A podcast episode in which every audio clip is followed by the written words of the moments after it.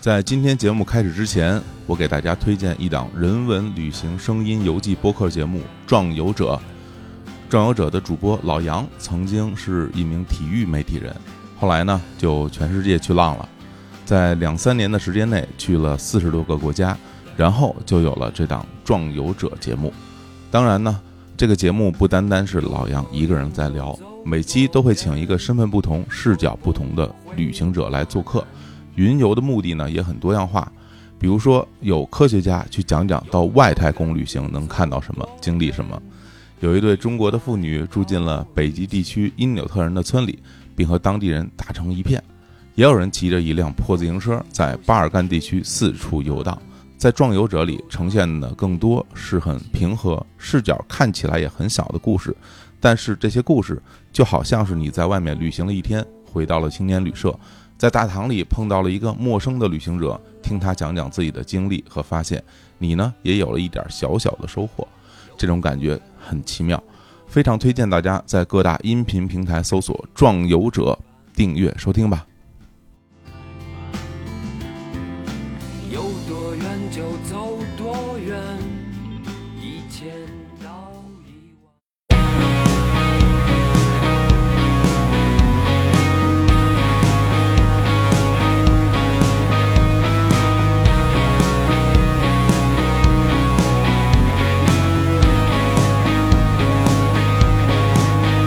We cast out Hello，大家好，这里是日坛公园，我是小伙子。今天呢，我非常的高兴啊，又请到了一位我很欣赏的人啊，这是纪录片《宵夜江湖》的导演杜兴导演来跟大家打个招呼。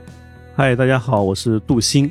这个跟杜兴导演认识也是比较的意外哈。哎，如果大家之前听过我录过一期关于那个《早餐中国》的节目啊，是因为我看了这个《早餐中国》这个纪录片儿，然后我很喜欢，然后找了导演来聊一聊。我觉得这个完全一样， 也也是因为我我在吃饭的时候看了这个纪录片儿，然后我觉得哇，这个也好好啊，而且有早餐又有宵夜，我就正好对应上了。然后我就我说，当时我还想，我说怎么联系这个导演呢？后来结果有我的一个我们共同的朋友，他联系我，他说：“哎，我我听说你很喜欢这个纪录片儿哈，我认识他呀，我跟他就是认识好多年了，我来帮你介绍一下好不好？”我说：“那当然好啊。”于是呢，我们就联系上了啊。今天非常的有幸啊，把杜导请到我们的节目来，大家一起来聊聊这个作品啊。然后呢，我简单的给大家介绍一下杜兴导演吧。嗯，杜导是导演、制作人啊，主要作品呢有第三集我们的《动物邻居》《炮火下的国宝》啊，当然还有我们今天主要要聊的这个《宵夜江湖》。我听说你自己对自己的作品有一个一个所谓的定义哈，就拍这个人物、动物、文物是吧？这这其实是个调 侃、啊嗯啊，对，以前、呃跟几个老同事聊天嘛，嗯就是你见现在见到人，大家问你最近拍啥呀？嗯最近拍啥呀？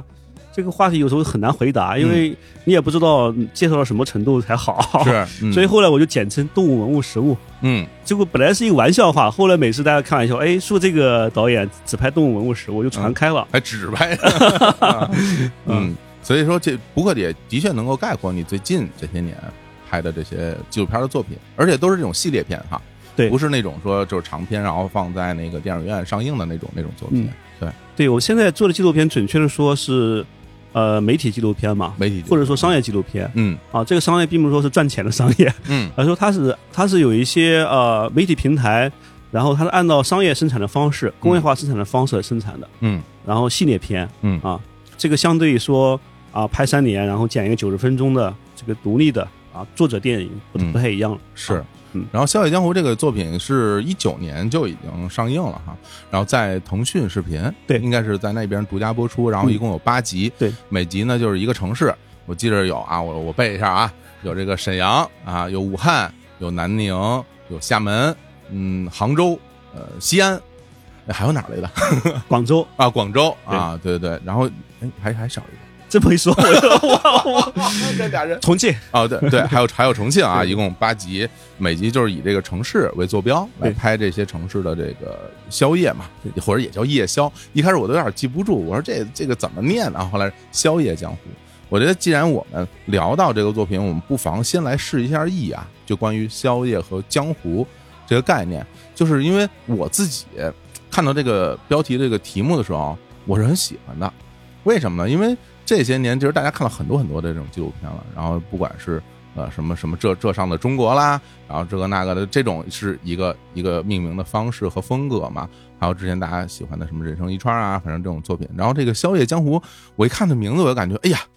有一股这个所谓江湖的这种这种豪气在里面哈。我是很喜欢这个词的。那比如说，因为我听说你之前想拍这个片儿，呃，要命名过叫《夜江湖》，是吧？可能要聊的更多的是深夜的人们的这种生活的状态。嗯，最终切入到宵夜这个就是比较比较细致、比较小的这个点，但是江湖这个名字还留下了。你自己对于江湖这个事儿是有自己的情节在里面吗？呃你不这么问的话，我还真不觉得有。嗯对，然后问的话，仔细想，也算是情节吧。嗯情节虽然听上去有点大了，嗯也算是。我我们刚才咱们不来闲聊嘛，都对是八 零后，对我们俩岁数差不多，对对啊、对比八零我大一岁啊嗯对，八零初这一波，我我我觉得咱们呃小时候都看电视剧《白眉大侠》长大是吧？然后嘿嗯上初中，我有我有我大伯当时是，我当时他我觉得他很厉害。我上初初一初二的时候，嗯然后他当时是一个，因为我家是我家是那个农农农农村长大的嘛，是那个湖北是吧？对对对实验啊会，被实验，嗯然后一个小县小县有个农村长大的。嗯我大伯呢算是见过世面的，哦呃，是一个工工厂的一个负责人。 哦然后我有一次去他办公室吧，我就发现柜里面有有有一套书，港版的那个金庸全集，哇，全集啊 对，，差不多全集吧，那但是很那很厉害了，啊能能有的他都有了。嗯当时我我小时候我们家里都是什么《赤脚医生大全》这样的书，嗯突然突然你碰见这种书，对我来说打开一个世界，嗯那个所以就基本上是想着法儿看嗯啊，上课嗯嗯偷着看就看，那个东西根本拿起来放不下的，放不下。对对啊我记得得我小的时候，应该是也是上，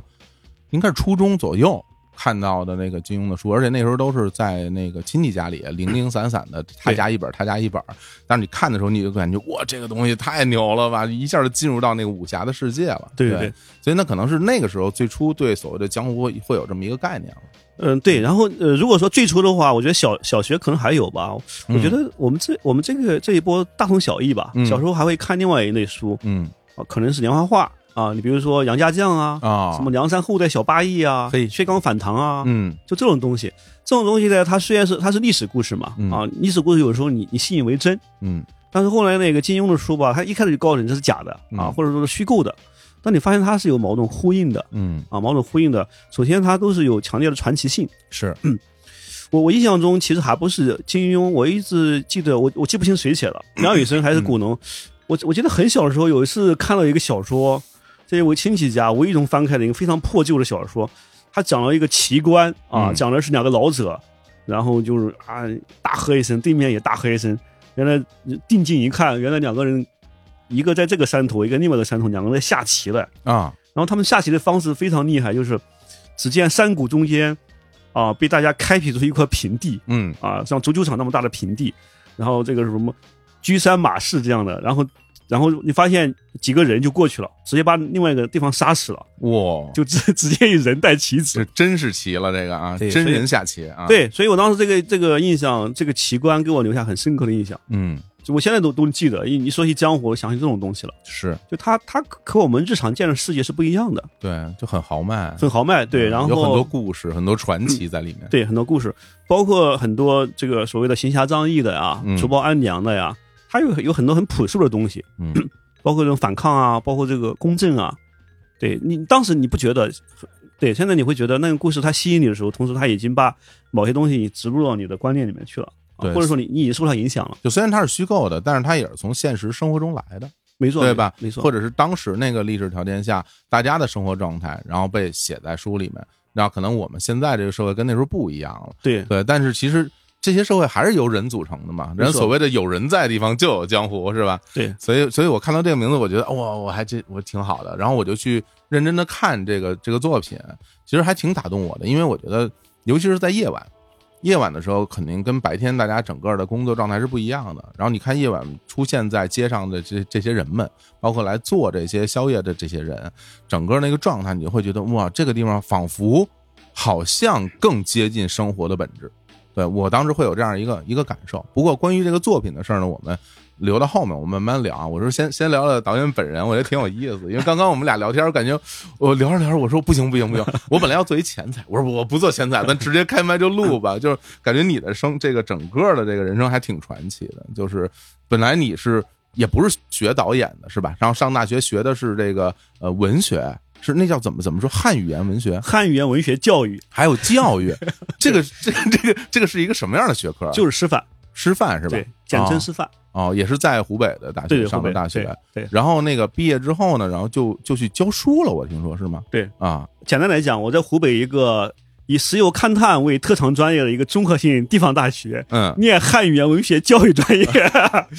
行，没问题，对，嗯就是挺师好范生，简单来讲，啊，师范生啊，对，嗯师范生。但我们当时大家都不想教书啊，嗯因为那个时候已经是二十二十一世纪初了嘛。嗯，虽然师范生大家都有都有不想教书的这样一个愿望吧，咱们俩是同一届嘛，是一吧？零几，零零对零零零届零对零上大学，零四年大学毕业。哎，对那我跟你不一样哎，嗯其实我零四年毕业的时候，其实我还挺想当老师的，真的，我当时会觉得当老师这事儿还挺这好。这个事情就非常有意思。嗯像我们是都修教育学、心理学，嗯然后都有教师资格证，啊但是呢，我们寝室里面啊四个里面有三个都没有当老师，哦所以就这种围墙嘛。嗯对，嗯嗯，师范生恰恰不愿意当老师，那你后来是怎么当上老师的呢？说来就很惭愧，就是在这样一个学校里面念这个专业吧，我一直觉得就不太想上。啊，所以我大学里面有一半时间几乎就在武汉待的，哦，然后处于处于一个游学状态，那不在学校里头，对对对对对，就没怎么上学，那能顺利毕业吗？你这样， 所以这还真是的， 嗯他们他们特批了吧？嗯哦最后这个书记特批才毕业了，好嘞，好啊，好，嗯然后呃，但到大三大四吧，又会觉得好像哎，你有个很严肃的问题，你嗯，不能这么闹下去，因为你对啊要为自己生计考虑嘛，要工作嘛，要工作。对，对我而言，当时有一个很现实的问题就在于说，呃，我我当时其实突然突然觉得读书还是很重要的，我还是得好好工作。嗯，我当时第一反应就那就考研呗，哦，对你啊既然觉得这个地方不舒服，那你换一个更舒服的地方挑战一下自己。嗯当时就比较狂妄，说那就考最好的学校，然啊后就考，我就真的不分白天黑夜的复习，嗯我甚至连实习我都没有。我说你们爱爱安排我的去实习就去了实习，我不实习。嗯如果我我就不要了，我说你们很多人都说哎呀，一定要找个好地方实习嘛，嗯，因为当时对师范生来讲，实习单位对你未来找工作有很很大的一个帮助，要么有可能留下来，嗯，要么你去一个好地方实习，就有可能以后你毕业之后找工作更容易。因为现在这个年代不一样了啊，嗯因为在咱们当时毕业那个年代，像大学毕业生可以教什么样的学啊？就是中学还是小学还是怎么样？像我刚说的，我在一个地方性大学，嗯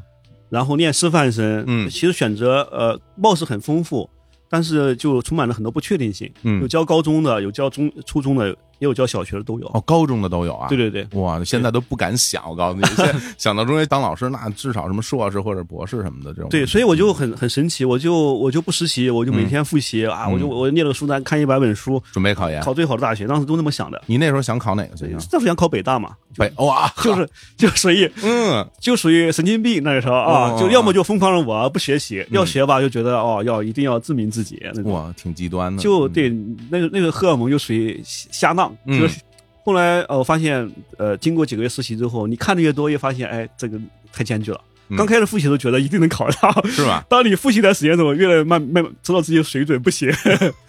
所以我当时想的是，那嗯那就那就工作吧。哦，那等于最后考研也没考是吗？呃，我对我其实没考，没考啊，没考这个时候很有意思，你知道吗？嗯这个事情就特别特别的诡异。嗯我不是不想实习嘛，因为我要我想我想备烟嘛，我不实习了。嗯结果最后恰恰我去了我们当当地一个最好的中学实习，嗯，因为大家都不敢报。后来那个学校说你们来几个人实习吧，然后哎我我接着就去了，就是最好的中学啊，湖北那那不最那好的中学之一吧，哦叫荆州中学，荆州中学，对，荆啊中当地当地的荆中对。是在那儿实习是吗？对啊，啊，哎我一实习吧，我就发现我我为什么要不教书了？我教教的挺好的，是语文吗？对啊啊，我之前不觉得我能教书嗯啊，我当时觉得我还行啊嗯啊，所以我就觉得那我就找一个最现实的工作，那我就觉得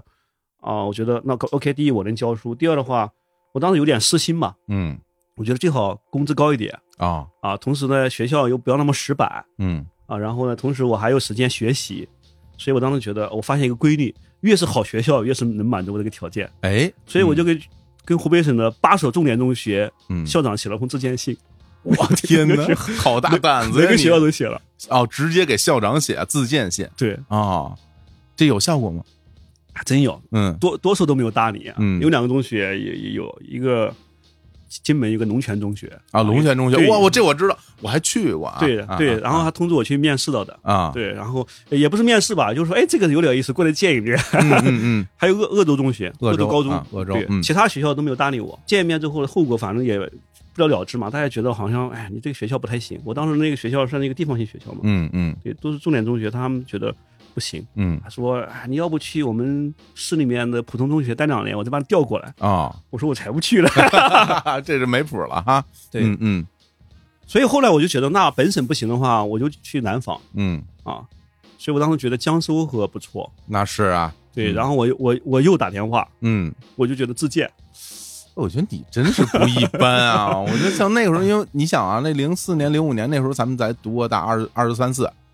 对吧？对对，然后就就有能想到这些操作，还真的就敢做。我觉得搁我，我我可能不敢。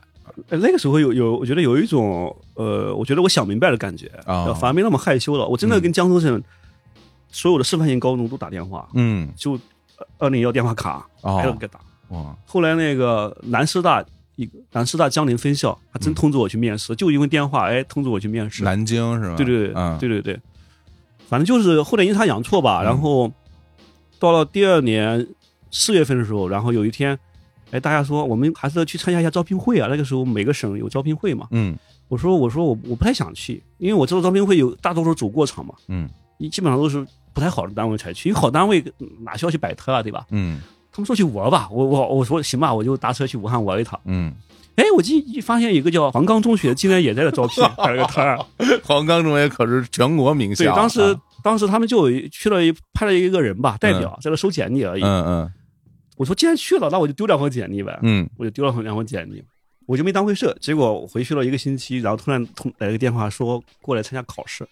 哦，考黄冈中学，对对对对哇，什么心情啊？黄冈中学，对这大名鼎鼎啊。对，嗯反正一开始也没做指望吧，嗯因为后来听说是他通知到五十将近五十个人去考试嘛，嗯大概要要五个人嘛，嗯也是在同寝室宿室友的这个游说之下，说你你就当去玩啊，去看一看不行吗？人家给你报车费，我说那我就去看看吧，嗯，然后我就迅速的就做完了，嗯，试讲啊，包括那个考试啊，我都第一个完成的，到黄冈中学对，我没有任何心理压力，我就做完了。嗯做完我就觉得，反正也没肯定没啥戏，以我以我对对这个学校了解啊，嗯因为可能会要重点学校嘛。对，这时候我也不知道我能考考多少分儿，嗯反正我就按照自己舒服的方式完成了。嗯，然后我就回家每天打 CS，就是网吧里面，CS， 咱们都干过这种事吧？是那个时候是是就联网嘛，嗯，二然后点也一点五二点也也是，有一天突然打电话说你过来面试，嗯，说考了前三名。大概我这个样这么厉害啊！哎呀，这个其实呃现现在想也很感慨啊，我嗯我就真去了，嗯真去了，反正就是就进了黄冈中学这个事情吧，就属于我回到学校，有一天晚上，我我在那个我们男生宿舍嘛，大家要一块冲澡，冲澡，然后然后大家就一边冲澡一边为工作找工作，然后我就我说喂，我刚刚好像黄冈中学要给我签约，啊，就是嗯， 不在这冲澡，突然那个澡堂没有声音了，那肯定 啊！我的妈呀！啊大家我们这听众听起来感觉就特别凡尔赛了，说这个我没想 去啊，我这哎呀就随便一考，最后反正最终你的这个教学这个路就直接是毕业之后就到了黄冈中学当了语文老师是吧？对，在、啊当时在在那个年龄，我们同学里面算是一个小传奇。那一定啊啊，也，可能是我迄今为止最大的一个传奇。我听着都感觉特别传奇啊！ 对，去教去教语文嘛，嗯然后在高一嘛，嗯啊，高一，然后到了高二，啊，后来我我我觉得刚刚说传奇是有点开玩笑，嗯我觉得好多经历咱们聊起来都会很共通嘛，嗯就属于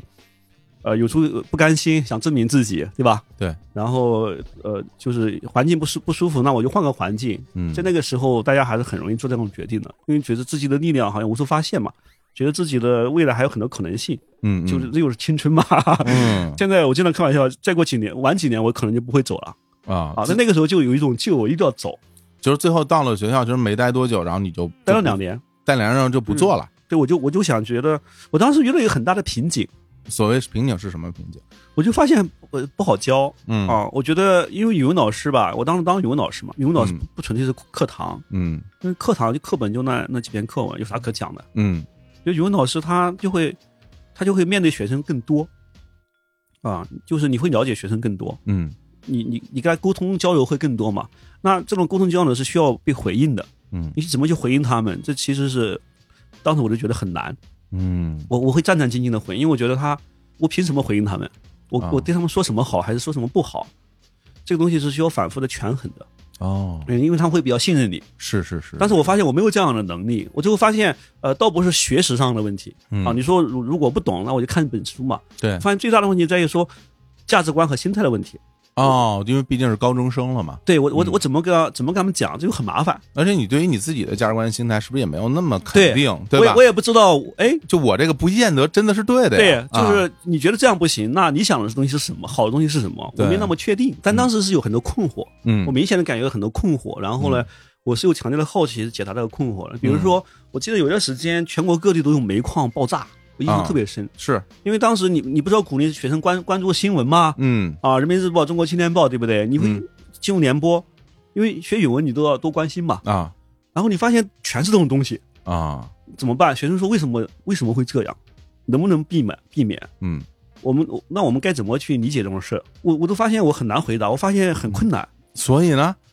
所以我就觉得我我我需要去了解啊，你要了解这个是 吗？我觉得我需要去了解这个世界，这就是你辞职的理由是吧？，对，这是很大的一个推动力。我的妈呀，这个哎，这个很有意思，我当时嗯嗯我当时非常的功利，啊，我当时觉得得我要去了解，但是呢，如果说我没有任何保障的话，我是农民小孩，我穷惯了嗯也不行。嗯我说最好有一个职业，既能够满足我了解世界的这种愿望，同时呢又能够发工资，所以我就觉得，哎，好像记者不错。啊是我我又是到处写信，嗯那就是博客时代嘛，可以发邮件嘛。明白对，然后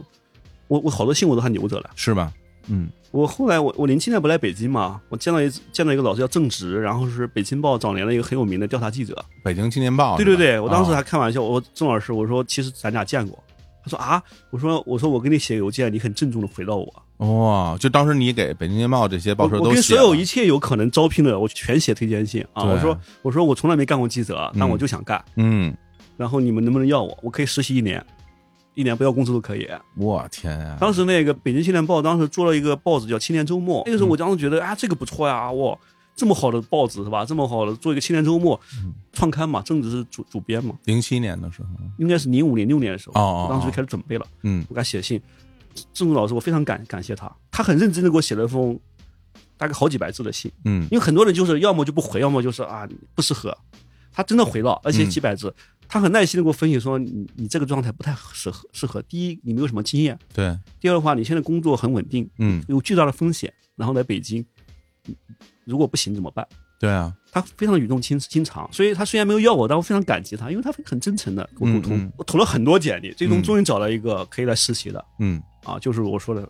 我也不知道什么时候能转正嗯，啊，然后也不知道也不知道什就么到了报社了是吗？对对到报纸。是嗯北京青年报吗？我在北京青年报也实习过，还在几个什么现在好多报纸都没的报纸，我最早想到新京报实习、嗯啊，新京报啊，后来还去过另外一个教育类的杂志，教育类的报纸实过习，反正就实习了很长时间啊，要很长时间。然后我本来打算做做一年实习准备，嗯那个时候就我觉得那个时候的氛围很独特，我一点不觉得自己在瞎瞎搞，嗯就每天还挺有目的的活着。虽然我当时在一个报，我我印象很深，我刚开始在一个报教育类教育的报纸实习，它虽然是一个现在看来非常非常正规的行业报，在我眼眼里面，我也觉得我要做一个非常好的选题。那个时候嗯嗯，比如说嗯看个新闻，发现河南有一个全县导师罢工，嗯然后上街，然后就讨要工资。我当时就就想去，哦，这种社会话题，对对，我当时觉得，我当我当时觉得哇，这么多人没呃要要讨工资，然后嗯他们他们这么勇敢，然后我就想去了解一下怎么回事。嗯麦克嗯说说啊，你你干嘛要做这样的选题啊？我说为什么不能做这样的选题？我我说这也你不是教育教育类报纸吗？嗯，总而言之，那个时候我的我的那个雷达非常广广泛，每 天好厉害啊！那你最后真的做了这种就是社会说调查的类说的也很有意思。我实习嗯了大概四四五个月吧，我本来打算做做好实习一年的准备嘛。嗯很多人劝我说，啊，当时哎很难转正，嗯我当时有点不服气嘛。我说我用一年时间，如果转不了正，我就回去，或者说我就再想办法再做点别的，做点别的。嗯结果大概半年之后吧，有一天也是突然有一天说，哎，有一个人说，哎，河北有一个新做了一个报纸嗯啊，也是北京北京青年报啊做的，然后呢要招记者，嗯而且他们公开招聘要考试，我说那就好，只要公开招聘我就不怵，我说那我就去考试吧。嗯，结结果呃一又考了第一名。我都不知道该说什么好，没有这个这个轻听上描去淡太写像凡尔赛，了。轻描淡写啊。所以我就啊我就去了，一开始就做了深度报道嘛。嗯，我实习时候几乎没有发过发过任何公开见报的作品。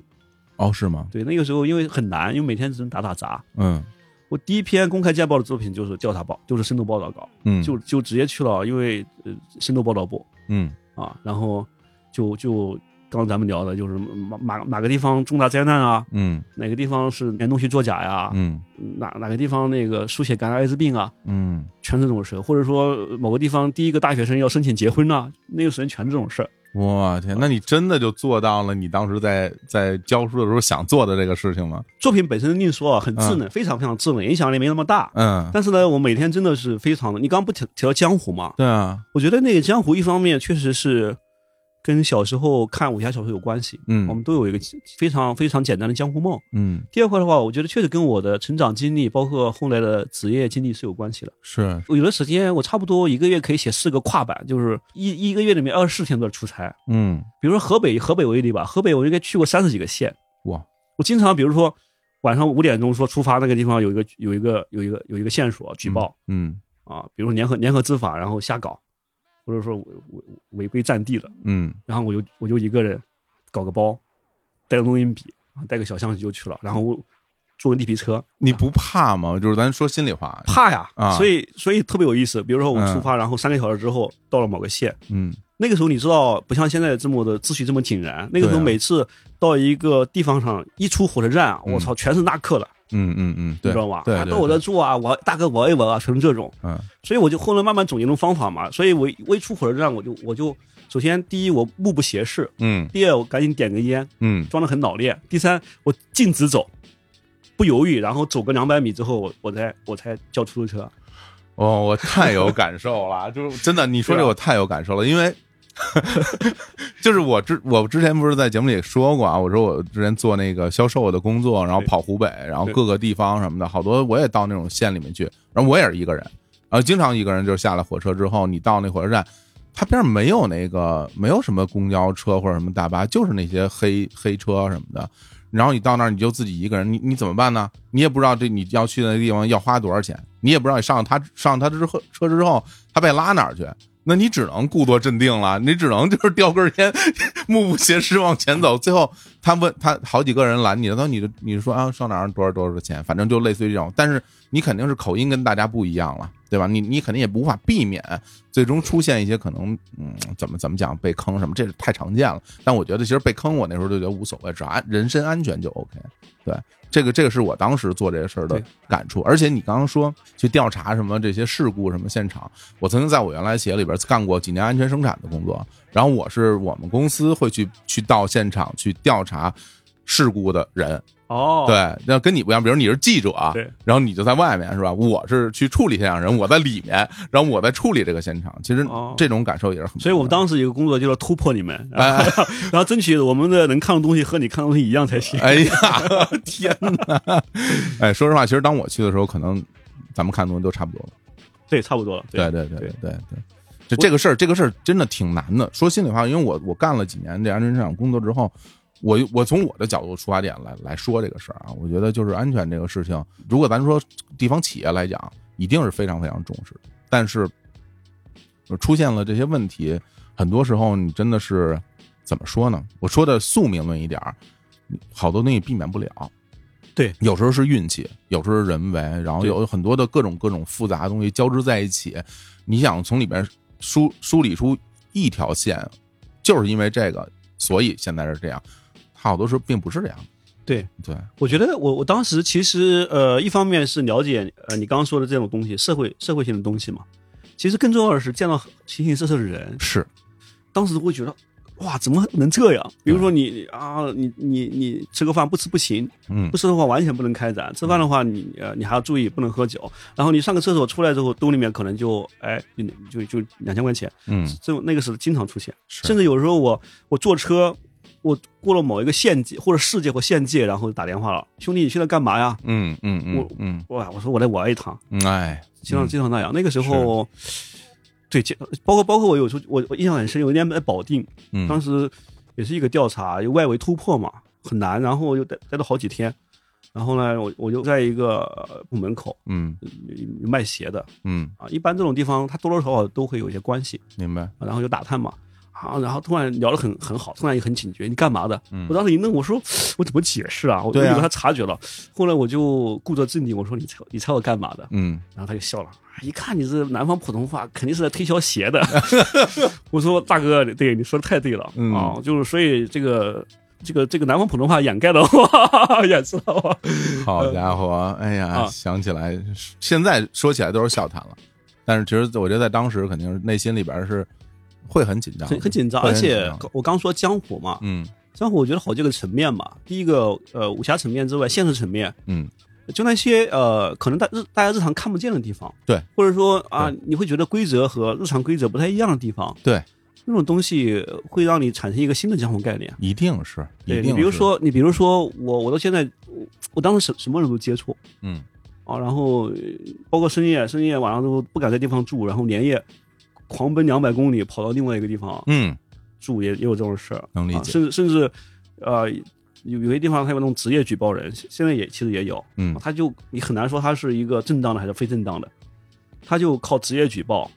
然后为生的人，对嗯啊，然后呃他还有还养了很多人，就是大家有时候，因为比如现在每个时代不一样了，比如像我们小的嗯时候的时代，你可能你住在这个地方，你住在这个城市里，对或者住在这个这个县里边儿呢，那你可能你身边就是这样的一个一个样子。那你对于外面的世界是通过什么了解呢？那时候我们就通过电视，对电视上播什么样的，我们就觉得啊，好像就是这样的。然后或者是当你能够看懂一些比较严肃的、现实的这些报纸，你就你就看这个或者杂志什么的，你会觉得啊，外面的世界好像是这样的。然后比如到了现在，大家可能生活在互联网时代，我们就从网上来看，网上的世界是这样的。然后它其实这些世界展现给你的都是一个平面，嗯，都是一个就是一个完全的平面的东西。当你真的走进了每一个不同的地方，你会发现这个地方可是分层的，对，它互它分很多很多层。对，白天的时候你见到那些人，晚上也见到那些人，然后工作状态的人，还有不工作状态的人，所有人都有自己的一一个层面。我并不是说这个层面谁高谁低，而是它的确是就像一一一瓶混合，什么像鸡尾酒一样，它一层一层一层一层都堆在这个杯子里边，就看你站在哪个地方看哪看什么样的事情了。对，没错，他会呃，甚至有一些呃有一些就是听上去没这么精彩或者没这么戏剧性的人物，也会给你很大的刺激。嗯就他会提供一个，然后人人还可以这样活。嗯就那个时代，就现在大家觉得习以为常，那个时候大学生结婚是个大事儿嗯，啊，全国都会觉得哇，大学生怎么能结婚呢？在就是在当学生的时候，对对对在校内就结婚，对，当一个一个大三的学生站在你面前，他很笃定地说我就要娶她啊，我不想像他们那样的玩一玩就算了，我就认为我谈恋爱就要结婚。嗯，他你这个冲击力挺大的，在当时。在当时他是是一个很具体的人嘛，站在你面前，对，哎，我觉得这这小子不简单，嗯然后你就发现他身上有一种魅力啊，嗯你愿意去了解他啊，你就果然发现他他有他有那些不像我们呃一般认为学生那样啊，还有他的有有钱的看法啊，他怎么赚钱的，嗯他怎么他怎么理解家庭的，嗯很有意思。但是当你看到这些你之前没有接触过的这些社会的层层面面不同的人的时候，给你带来的内心的感受是新鲜，还是恐惧，还是觉得不理解？就是你是一个什么样的反馈的一种情绪在你的心里呢？我觉得都有。都有吗？其实当时大家习惯把深度调查记者叫揭黑记者嘛，嗯其实并不是这样的。嗯，我也做主旋律啊，嗯啊，我前两天我们做另外一个片子，我还跟他们讲，我突然想起我十几年前还专门我还特别喜欢一个呃，就在一个城市里面，他们干就干一个活，嗯，就是工地突然发现一个遗留的炸弹，哇他，就他就过去把它排除掉嗯啊，就这么一个人，我就有机会当面跟他聊天，他就哎呀，我这半天就交给你了，嗯你知道对于年轻人来说这是个非常好的机会啊，嗯你有你有很多好奇啊，因为他是英雄啊，嗯对吧？那那英雄英雄到底怎么回事？你会问他，嗯听说你们每次出门都要写遗书，然后他就会告诉你，哎，这是这是这是这是假的啊。他说我们后来就不愿意告诉老婆，啊，这是真话，啊，不是像咱们想象的每次出门都要跟老婆惜依依惜别，跟家人写遗书。他说那那嗯那顾得上来啊，而且我也不想让他们操心，是我，们就尽量把这个事情变得变成普通简单的动作，嗯，嗯反而很嗯好。对对，哇，所以他给人的这种视野的一种刺激，它是一个全方位的。对，因为我自己去接触到这些我之前没有接触过的这些内容，比如说我做安全的工作，比如我做市场销售，然后跑到各个地方，还有之前我也去因为我们原来我原来工作的公司还有那种出海捕鱼什么的，远洋渔业什么的。然后就像你说，有些船员什么的，他每次出海，他可不知道自己能不能活着回来，这是不一定的。这个大家可能觉得不就出海捕个鱼吗？那近海远远洋，我跟你说，那真的没谱儿，你指不定什么样的情况呢。对，然后他们也会也会写遗书的什么的，类类似于这种。包括为什么很多的沿海的这渔民那么喜欢喝大酒，是因为真的是有今天没明天，你知道未来会发生什么样的事情，然后喜欢去烧香拜佛。你你之前不了解他们的时候，你会觉得不理解，为什么这个人这么迷信？为什么这个人除了工作以外就是在喝酒？但是对这是他的生活呀。然后，但是当我接触到这些我原来没有接触过的东西的时候，给我的最大的感受是，我觉得我心里盛不下，就是我觉得我就这些东西太多了，然后就是你知道吗？就是它太多了，然后冲击力太强了，然后让我觉得我的整个胸腔里边都充满了这些我之前没见过的这些啊，这世界有这么多东西就 就都塞进来，我我甚至会有一点，我后来到后期会有点抗拒，嗯，我会觉得我我真的装不下这么多东西，我消化不了。我看你以后，我就觉得，哎呀不行，我觉得这这堆在心里边，我觉得我也没错无能为力没，错有好多时候都觉得无能为力的那种心情，然后对导致我会有一些逃避。对我想我想躲开。那对你而言，你你会觉得你你盛得下这些东西吗？没错，你说的特别的好，啊我当然是会逃避啊啊啊，因为因为啊、有好多时候你会觉得，呃，就就是无能为力。嗯你比如说我，我关注过一年多，当时输血感染艾滋病嘛，嗯就当时公共卫生出现一个很大的问题，就是嗯，血液管理混混乱嘛，但现在也非常好了。对，这这都是特定历史时期的特定事件。嗯一一个具体的人站在你的面前，嗯哦，他他就是他什么都没有干，然后就是怀孕期间去啊、去镇卫生所，然嗯后怀孕医生说啊、你这个虚啊，打点血，就就、他和孩子都有艾滋病，嗯你说这怎么办？啊，都家破人亡，基本上好多这样的，嗯就你见过这样很多这样的例子，然后他们就想办法维权啊嗯，维权，嗯然后嗯确实会感到很无能为力。嗯我觉得，我觉得那个时候会呃，就是第一个是有时候会会比较比较阿 Q 一点，就是能够改变的改能是是一点嗯，对对，啊。对，那个时候还是有有这样的，因为那个那个时代，我是觉得我还还是很幸运吧，嗯因为有了媒体记者这样的身份，嗯所以有的时候还是能够。就是有些事情你去关注它嗯，还是和和没关注还是不一样的。比如嗯那个时间，我就我我真的去出席了很多的听审，嗯，然后去了解，对，然后有些地方呃，有些地方主观你也能能够见到一些，是见到一些之后，的确是采取了很多办法啊，能够尽可能去啊、维维持这个公平啊，或者说是呃弥补这个公平性的缺失嗯啊，但但是呃无力的可能更多，可能对更多。但是我我我我现在想起来好很有意思，在于说。你你不是不是因为你今天跟我聊，我都想不起来。嗯，其实它还有另外一层东西，其实我当时并没有意识到。你说当时只是觉得好奇，但我发现他应该是给了我很多的很多的鼓舞的。这个鼓舞一方面是一个很直接的情绪刺激，嗯第二的话，他给我另外另外一方面的一些呃一些认识。你比如说，你就会发现有些人他他非常勇敢啊，勇敢这个词是大大白话啊，明白？但我觉得真的勇敢是一个人最大的美德嗯，啊。这个对勇敢对对非常对非常非常直接，我认同。啊，一一个人他可以不顾自己的名誉，然后不顾别人的看法，然后豁出来，然后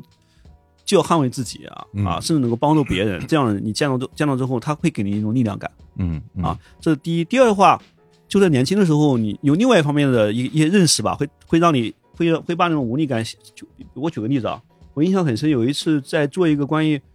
违法占地的事儿，嗯那一年好多这样的案子，反正去了之后就，就像所有的很多很很多报道一样，我睡到各种辛苦，晚上一点钟找个网吧发了稿子，然后告诉我，哎呀，嗯发不了，啊，发不了之后，然后我就去找个地方，然后去吃宵夜， 好嘞，就一个就是很多北方小城晚上宵夜非常的贫乏，说实话啊，，对对对对，就是花生米、毛 豆，什么都没有，拌嗯拌嗯拌个干豆丝儿，啊而且很快就啤就酒很早就结束了，然后晚对晚上可能县城走来走去，可能就那一两家店亮亮了灯，对进去之后啊，说我快要快要打打烊了，我说那行吧，那我说来瓶啤酒、嗯花生，然后哎，突然发现另外有有有有个男的，他他也在喝酒，嗯然后我发现他跟我不一样，然后呢，我当时就很好奇，哎，我说这个点还有人喝酒，你其实很想上去跟他踢聊个聊桌聊聊，哎，就一个人嘛，啊，你嗯你正准备凑上去的时候，发现他打拿起电话打电话，嗯啊，他哦哦穿着哎，好久不见了，哎喝喝个酒吧，嗯哦哦睡了啊，那算了吧。然后我我又又准备鼓起勇气，又准备上前，他又打打电话，哦嗯那个谁谁谁，哦老冯好久不见了，哦哦怎么样？还好吧还好吧，啊，我不我不借钱，我不是借钱，你别担心， 嗯我就是好久没见了，咱们喝个酒吧。我今天有点那个，啊嗯就是反正就就烦，我就想喝点酒。嗯，哦，嫂子不让出来啊，算了哦，算了算了。连续打了五个电话，嗯一个人都叫不出来嗯，啊、就一个一个人默默的在那一点花生米，然后几瓶啤酒，都是故事，对，都是故。当时你会觉得嗯哇，就是就很有意思，你不你不会觉得他惨啊，你会觉得哇，这这这个现很现实的生活怼在面前，嗯它就是这样的，或许生活就是这样的啊，他没那么每天让你亢嗯奋，每天都想改变啥是。啊，就是你那你着什么急了？有过这样的经历，至少我有过这样的对经历，因为我那个时候做这个工作都是独身一人，跟大家生活节奏也对不对一样。对对然后你到了晚上，你你可能真的想叫人出来喝个酒，然后你就打开手机，然后翻电话本，然后你就翻，翻翻翻翻翻翻翻，从头翻到尾。后来发现好像没有适合的人，把手机关上，然后在家睡觉了。他会有这样的没错这样一个状态。没错你包括我，就刚刚你说，你说嗯，见了很多的人会给自己很多的勇气，我很认同这一点，勇敢。然后另外我会觉得，除此以外给我带来的最大的收获就是，我知道这个世界上可能真的没有一个绝对的对与错。就是没有没有真正的说这个事儿一定对或者一定错。我举个例子，我曾经去具体地儿我不说了，一个县里面，一个县里面它有一个养殖户，当然养殖户那边是我给他们配送的，给他们配送的那个疫苗，然后他就去接种这个疫苗。后来我呃收到他们县里面电话跟我说，说那个他们打这个疫苗之后有那个反应，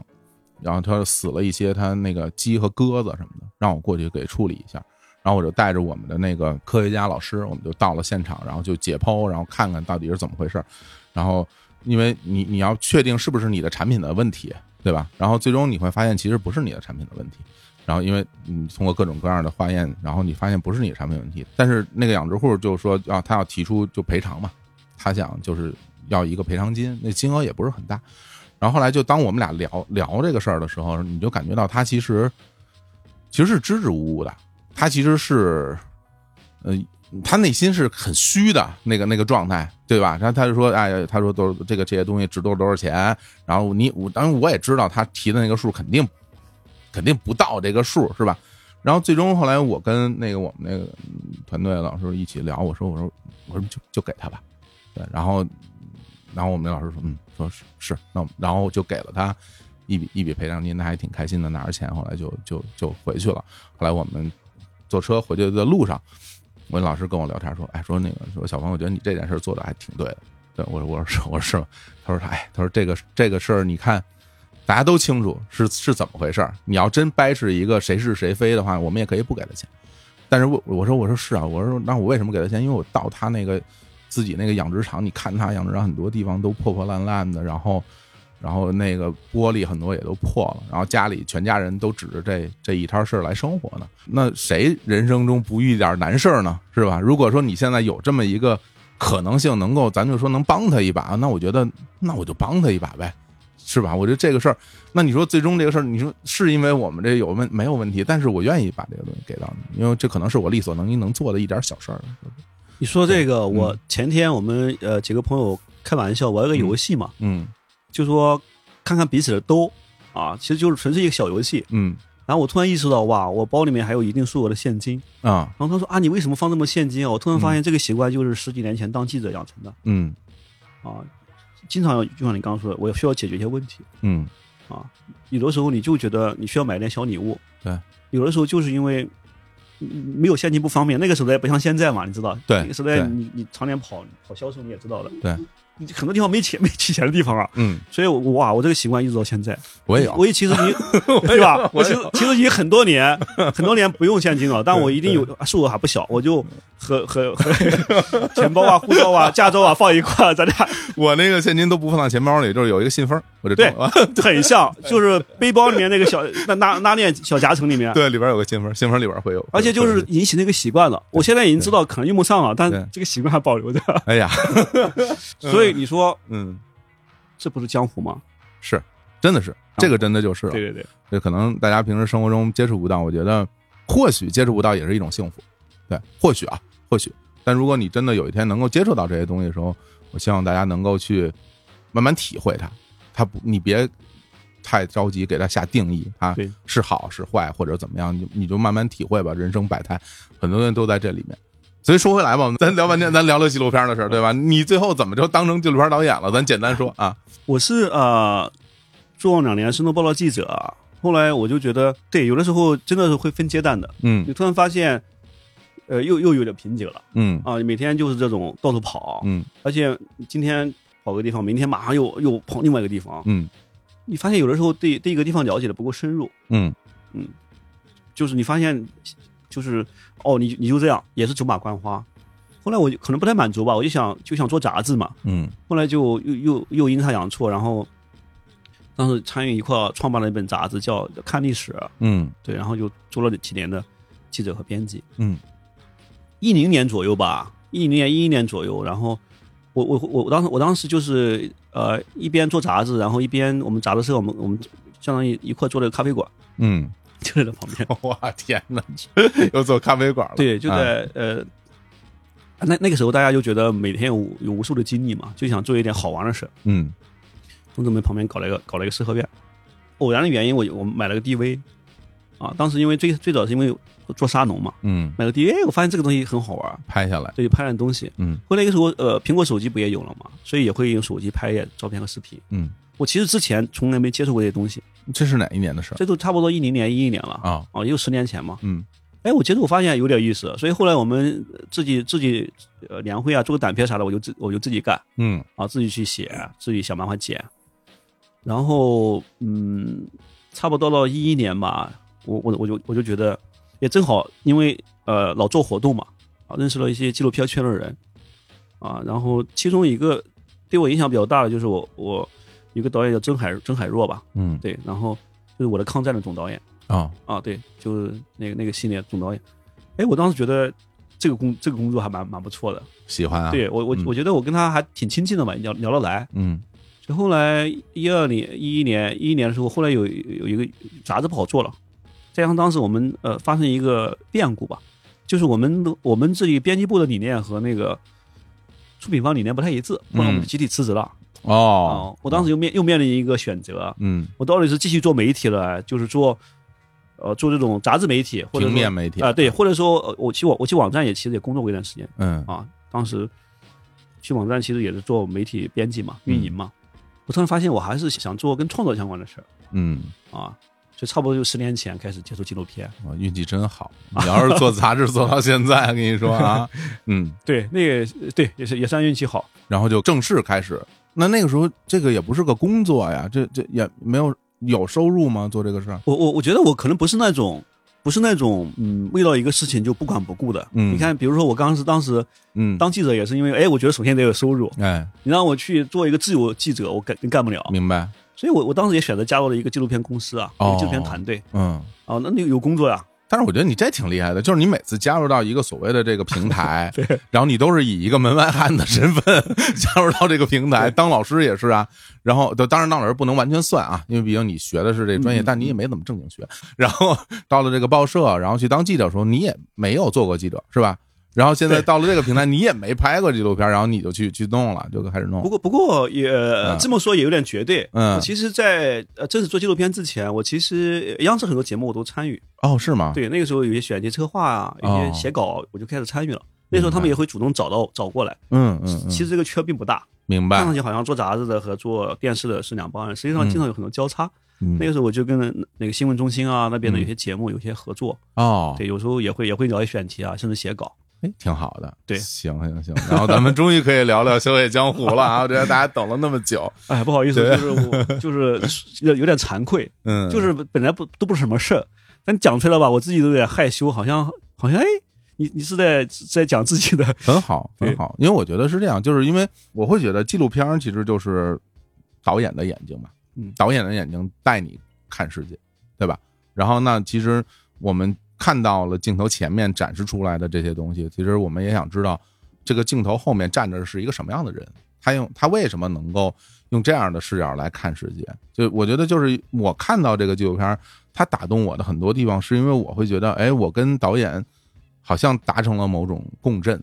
就比如说你想展示给我的东西，我仿佛感受到了，因为但这个感受它不一定是完全正确的，有可能是我误读了，但是不管是误读还是怎么样，但我我至少觉得，哎，这东西打动到我了。它不单单是一个单纯的输出，它也让我的这样像我这样的一个受众感受到了你想表达的东西。我觉得，所以我觉得这东西特别就很浪漫，就是这个 对是吧？这个东西对，这听上去怎么有点饥饿了？感觉这东这东这东很很有意思，对。然后我我觉得我们就不展开把每一集都都来讲了，其实我们会挑会挑其中的几集，嗯嗯嗯让我们来来聊一聊。嗯大家反正如果有兴趣的话呢，您可以到那个视频网站去看这个纪录片儿。然后我我我觉得我第一个被打动的点就是，呃，我看那个厦门那一集嗯，厦门那一集有一个那个土笋伯啊，土笋伯是怎么讲？就是他卖土笋冻嘛，那土笋冻。你来讲讲那土，因为我到现在我都搞不太清楚那个土笋冻是一个什么样的食物，它是它是虫子吗？还是什么东西？对，啊、一种海海鲜嘛，嗯，就是一种虫子，是虫子。对虫子，然嗯后当地叫头笋啊嗯啊，然后呢，它那个做法还真的很很独特嗯啊。它是带它里面有是有一些啊、呃有一些东西，一些一些胶质物能够把它凝固起来，当地人很爱吃，很鲜。它其实有点这么理解吧，嗯，北方人都吃过猪皮冻，对不对？对它本质上也是也是一样的，需要熬一下对，然后把胶质熬出来，对对对对冷然后让却它了冷以却后变成这种对冻状的，冻状的，但它里面还有它原来这个食物本身。呃，对，有一些形状。你猪对皮冻有时候也也也会有一点点猪皮嘛，嗯对，它其实很像猪皮冻。嗯这其实这个做法其实很多地方都有，只不过它当地是有有那种呃海鲜而已嗯，啊。对，所以就是我为什么会觉得就他这个人物就打动我，是因为他太传统了，就是因为他自己是一个游商，对对吧？我们之前看宵夜很多都是他有个至少有个摊儿嘛，你知道有辆车。有辆自行车也好，然后这边挂着一个煤气罐，那边挂着一个一个东西，然后大家在那儿坐，炸点东西你就吃，这是最最简单的。或者是有一个呃路边摊，甚至做的好一点，自己能够走进店面。但是他，你看他其实年纪蛮大的了，然后还是自己肩挑着一个木质的那么一个箱子，然后游街串巷，然后不停的吆喝什么土笋冻，什么土笋冻，啊，我就感觉这个东西，它是还真的是存在在我们现在这个时代的人，还以这种方式来生活，而且我觉得，咱们咱们退一步讲，你可以去推一个车呀。如果你真的想游商的话，你可以去推一个小车什么的这种东西，会不会更轻松一点？然后我感觉他就就是就是要就是要扛着那个东西走，甚至我觉得你有没有跟他聊过，他为什么要就是你你你就是那么辛苦，为什么要还要肩扛着呢？他在在在节目里他并没有把这个都说说得特明白，就是呃其其实特别简单，啊、就是因为它这样最方便。嗯方便对，因为为因为你要有有有要穿过很多巷子啊，很窄的，对，很嗯多巷子很窄，路啊形很复杂，嗯还要穿过人群，穿过巷子，穿过大排档中间桌子中间的缝隙。嗯这个肩扛看上去复杂，它其实最方便的，嗯随时可以停下来，窄的地方也可以穿过去。哦，那东西重不重啊？你有没有扛并不过？重并不你重你扛过是吧？对，它一天一天可能就卖个二三十斤，哦嗯，那也还好，多的话就四五十斤，它量不大的。哦，这样，其实其实挺打动我的镜头，其实是那个镜头，就是他从家出发那个镜头。对，因为他从家出来，然后家里有两个小孩儿，一个姐姐吧，还有一个弟弟，对，应该是他的孙子孙子哈。然后两个小孩儿在家，然后他收拾好了，穿的很很干净啊，很整齐，然后扛着这个东西，然后跟两个小孩儿说说啊，你们要在家乖乖的啊，我现在要上街了。然后两个小孩儿特别乖，站在那儿说啊再见，然后然后把门关上，然后走出来。哦，我看到那一幕，我就我就马上要哭出来了，就是就是，你知道他他不是同情，他是一种怎么说呢？就是我我讲不明白，但是我我觉得这个画面给我带来特别大的震撼。就是他他生活挺挺体面的，嗯，对他，虽然是一个一个收入很低微的嗯啊，你看住的房子破破烂烂的，嗯就像你说的，他其实每天啊也很干净嗯啊，一个圆领圆领衫嗯啊，然后他孙子也非常照顾，嗯，很体面的一个人。他的家庭是怎么一个构成？是几口人住在那那个房子里啊？他没有房子，那个房子到现在还是租的哦，啊。他是厦门一个郊县的人嗯啊，然后就是用他的话说，就是十几岁、二十岁就来卖土笋冻了。嗯然后就靠卖同城的为生。然后他现在那两个孙子是因为他两个儿子都大了，嗯帮他儿子照顾他们家小孩。嗯，带孩子，啊对嗯对对对对，嗯嗯，所以你看，就是这人就是这样，就就通过这一件事儿嗯，然后挣钱养家，然后他自己也说嘛，说哎呀，原来来的时候还是个小年轻呢、啊对，现在一下就变成老头儿了。对然后这个家里边儿呃下一代和下下一代也都有了，对然后他还是在做着之前的这个东西，我就感觉人这一生好快啊，就是你感觉一瞬间恨不得就就到现在这个地步了，非常让我觉得有点温暖的是，在于说他有一个朋友，那对个朋友是卖那个什么河仔煎的，是吧？哎对对啊，海蛎煎。然后他有一个小摊位，他跟他老婆一起支摊儿在那儿，然后他走过去，然后就跟那个那大哥一起打个招呼，然后然后那大哥特别好，大哥在那儿一边唠着，后来就说嘛，说哎呀，说我们好多年都在一块儿。然后有时候他过来就是问我要不要吃土笋冻啊，然后我说你要不要喝点汤，要不然吃点这个海蛎煎啊，俩人聊聊天儿，然后再这么嗯、呃擦肩而过，他去干他的活儿，他去干他的活儿，感觉这两个人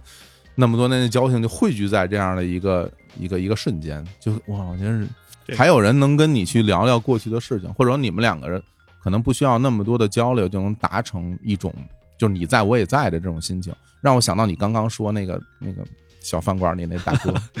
对对吧？对，我们可能有的时候会活到那样一个非常孤独的一个一个境地了，但是从这个角度来看，我觉得他还还还还还蛮幸福的，他那个他他不是讲那个人生就在一眨眼间嘛、嗯啊，那个也是很感慨了，就是、我其实第一次拍了，后来我觉得不满足，后来补拍了，又去了趟厦门。哦，又去了一趟，对，涂胜博，我我们最早的片子设计里面，他他的戏份不多啊，只是因为他是最后一个游街人嘛。嗯，后来我就感觉不满足嘛，后来拍完之后我有点不服气，我就后来又去了一次。又不服气了，去了之后，当时我说那我就用最笨的方法嘛，我就他去干嘛我就跟着他干嘛，跟到最后一天晚上，晚上跟到我快凌晨三点多了，哇！嗯当时大家都很很困的，嗯摄影师都所有人都很困，然后突然走穿过一个巷子，然后他突然停住了，他指，他说你看到没这个房子？哦，我说哦哪个房子？这个房子，哦三楼。他说那个房子就是我啊二十多年前在厦门住的房子，嗯姑姑家的房子。嗯然后，然后就说了啊，人生就在眨一眨眼间。对，我觉就得是跟拍的那个镜头我特别喜欢，对，对，那个也嗯是就是很偶然，就是这个这这个这个这个故事吧，包括这句话，很多人给我提过，嗯哎，我就觉得我从另一方面讲，我还是蛮幸运的，就像你刚刚讲的，就是。呃，我们在一个很短的时间之内能够获取别人的信任，对还有别人愿意把自己经历告诉你，嗯对我们就是最大的幸运啊。对啊嗯，然后听上去好像啊，我们是导演，我们是摄影师，我们来创作。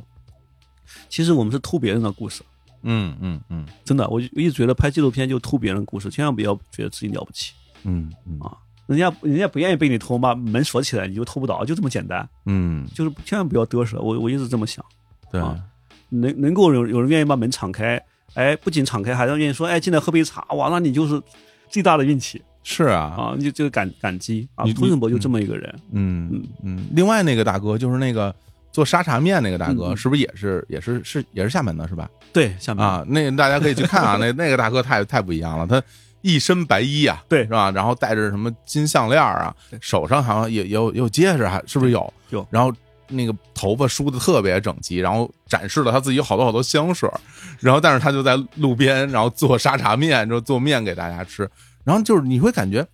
怎么讲？就是比如说，咱咱举例子啊，人人是会有第一印象的，然后会有一些固有的观念。就比如我走在街上，我看这么一个人在做饭，我可能都不会去吃，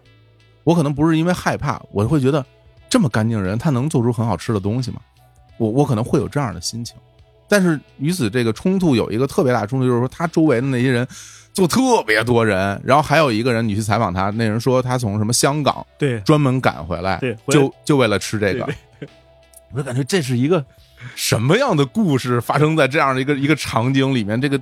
太太魔幻了，我甚至会觉得有点魔幻。呃这样这个这这样的人，你是如何跟他交流？我觉得那个大哥很难亲近啊，整个看起来那个状态。其实我们刚开始找故事吧，其实这涉涉及了一个工作步骤的问题嘛。嗯那找人找故事，首先我们肯定要找呃有口碑的嘛，嗯好吃的啊，可能会有些标准。这个标准包括像《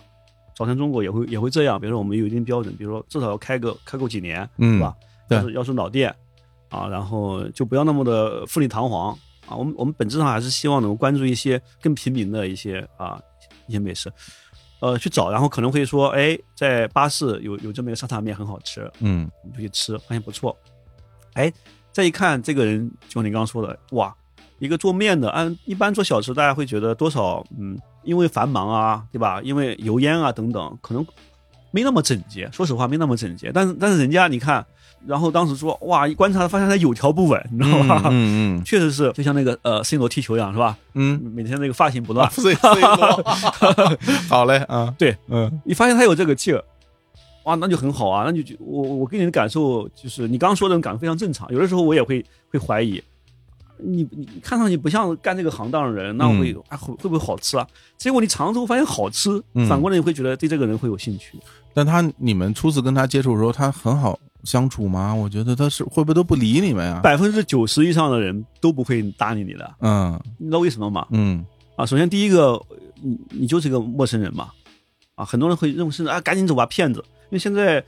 短短视频时代嘛，啊拍对抖音的美食博主非常非常多是啊，就是鱼龙混杂，有的有的时候去去收收点宣传费，有的时候就是纯粹蹭吃蹭喝都有，哦然后呢，就是不愿不愿意搭理，嗯说啊，你会不会是骗子啊？第二的话，但凡是被我们选中的店，多数都比较繁忙，嗯但凡是主动联系我们的，我们一般都不看不上，哦明白你明白吗？啊明白，所以我们、呃，我们看上了人家都比较忙，嗯嗯嗯而且都是多少多少少少都有点性格的哎啊，有点性格，人家就肯定不客气，嗯或或者就是我刚刚说嘛，门关上嗯啊，你你可以扒在院院墙上看没问题，但我们不开，嗯这这是非常正常的，百分之九十以上甚至更多都是属于门关上的状态。那怎么办？那你就敲门嘛啊啊，敲门，哎，你敲敲久了之后，哎，看你太烦了，哦、就把门开个小缝，允许你站在小缝门趴到小缝里面看啊啊。再敲了几天，发现哎，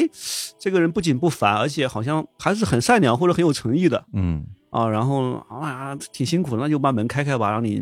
门踏进门科，先进来进来一步嗯啊。再过段时间发现，哎，忙的时候聊聊两句，发现哎，这个小伙子小姑娘还是可以啊，嗯能接上话，还还哎对美食还挺懂的啊，或者说一一聊起来能能够接上的话，我觉得能能够接上话非常非常关键对啊。刚才咱俩闲聊我也也也说了嘛，对吧？说说一个不起眼的经历，你赶紧的跟一句啊，嗯对吧？你这这个东西要要考你的前期调研能力，你对它的你了了解。比如说我们刚说厦门，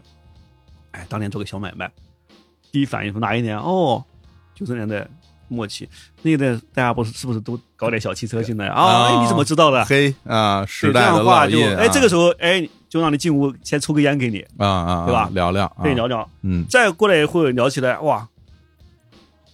你哎，你们这个这个嗯这个设备不错，这个啥啥呀？哦，麦克风啊，我哎，我们也玩麦克风。我说啊，你玩麦克风啊？对呀、嗯我们当时玩音乐啊。哦这就是那大哥对对啊啊对我就他以玩这个乐队还我都以是啊这个例子讲一下我们一个沟通步骤。明白哦，他会觉得得哎，你玩乐队呀、嗯呃，你听听听谁的？哦。听谁的啊？听那个就是什么风格的啊、嗯啊，美国的啊，国内的啊，杜维或者是什么嗯哦，发现他，他发现你也懂哦，他就愿意跟你聊。这个时候，哎，他不仅给你上烟了，说哎，你坐下来吧，咱们喝杯水吧，明白明白就一明白步一步的，到嗯最后可以，小杜这杯干的时候，哎，基本上就有戏了。真好啊！这算算交朋友了还，对，基本上是这样的。啊。我觉得你这么一说，其实我觉得你之前做那个记者的经历，对这件事其实是很有帮助的。对，就是因为要和陌生人接触嘛，然后对吧？对对，然后包括你自己的性格里面也有这种不不怕事儿的这种性格。你像之前你自己发简历什么的，这根本就是好像你也不会很怵这个东西。然后，但是我会觉得就，真的就是像他这样的人，然后你跟他相互接触，包括聊出来很多的内容，我相信其实有很多内容是是节目以外的，因为毕竟这个时长是有限的，我对吧？我我我前天我们在做第二季嘛，嗯第二季我还给大家重新提醒了一下，我说嗯我还真就拿厦门那集为例。嗯厦门当时做的工作，我把所有的采访整理了一篇，嗯基本上保留它的口述，只不过我删去了一些有些词，然后有些地方变了一下顺序。，明白。但整理出来，呃这一点我毫不谦虚的讲，你就可以当成一个人物特稿来看。比如说涂沈博，嗯看上去我们就那么几句，但实际上整理出来一万多字。是他，什么时候来的？嗯他对他呃儿子的抱怨，他他甚至他甚至每天看看什么小说，嗯其实都有。啊，家庭情况是怎么回事都有都有。嗯，我就我觉得这有点就是经常说的冰山理论嘛，对对，大家看上面上面的尖儿，嗯但实际上下面的这足够的厚，然后才行。对对多数情况下，下面看上去是无用的，但实际上非常有用的。对，所以这个刚说从进门开始敲门到坐下来喝杯酒，嗯这个过程就要解决这个问题了， 要把下面这个这个冰山下面这一层做的很越厚越好。对你包括你你收集足够的素材，你才有有可能去去剪裁嘛。就你你剪裁以后留下的部分，能够支撑你想表达的这个一系列的这些内容，用最精炼的这些镜头语言，然后让大家看到这个人的故事。其实从这个角度来讲，我觉得《笑傲江湖》讲的就真的就是更多是是人了，它并不是一个纯粹没在错讲讲吃的什么的这种东西。就像我之前跟王导哈聊那个早餐的时候，也是说，其实早餐拍的也是背后的人嘛，然后宵夜这个东西讲的也是背后的这些人和这些时刻。啊我觉得这两个东西有有挺不一样的一点在于说，晚上的这个世界和清晨这个世界是不一样的，它它的整个的那种荷尔蒙散发出来的气质是不一样的。对对，然后而且我会觉得，因为早餐就特别特别辛苦嘛，是非常非常辛苦的。我觉得做的人也辛苦，说实在，我觉得吃的人也辛苦。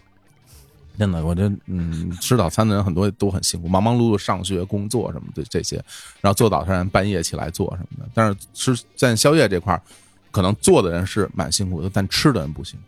吃的人是很开心的，因为他是一天结束之后，甚至说他到了晚上这一天，可能对他来说才刚刚开始。我白天的工作只是我的工作，晚上我跟朋友在一起，开开心心聊聊天儿，喝喝酒，吃吃东西，我觉得这个才是他可能生活里面比较闪光的这些部分嗯。对，这是差别的所在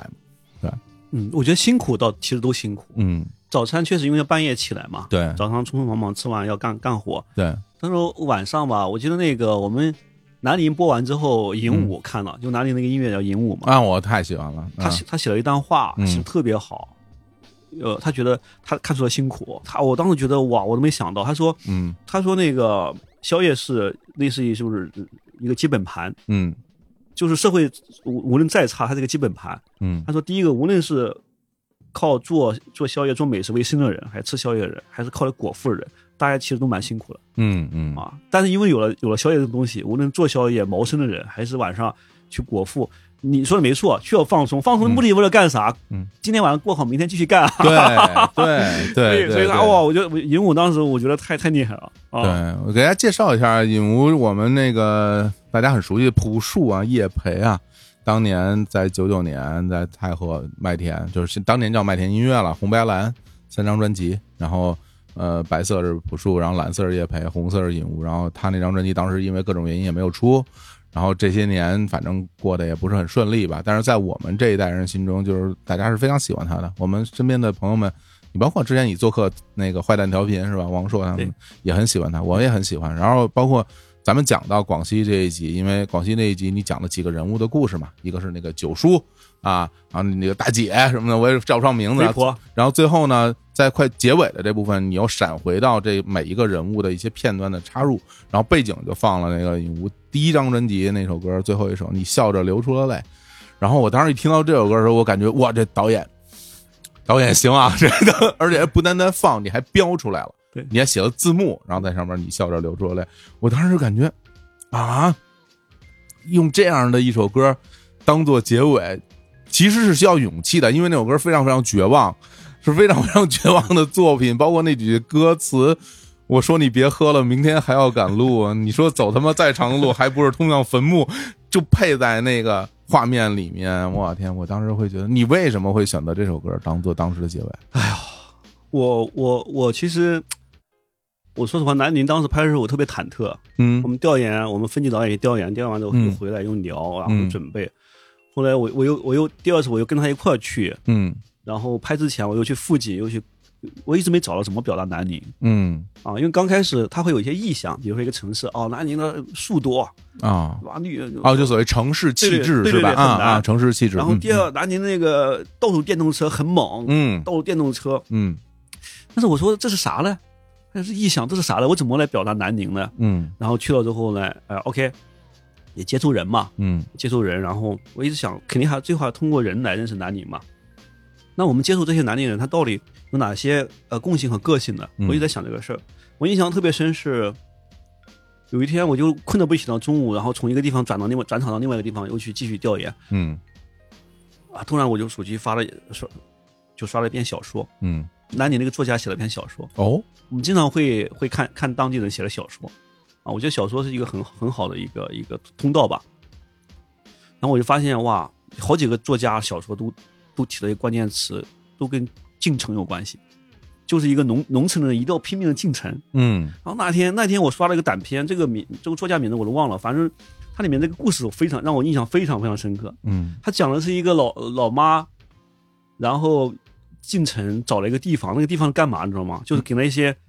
死了之后就是没有人认领的孤魂野鬼，然后暂时寄养骨灰盒的地方。